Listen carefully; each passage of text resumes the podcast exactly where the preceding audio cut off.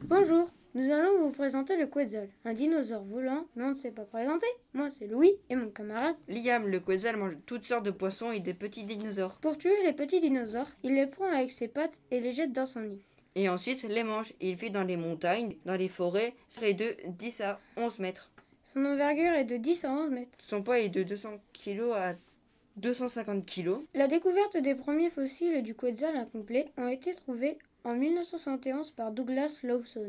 Dans le parc national de Big Bang, au Texas, ce squelette comprenait quelques os d'une patte. Sa vitesse de déplacement est d'environ 58 km par heure. Sa vitesse la plus rapide est de 130 km/h.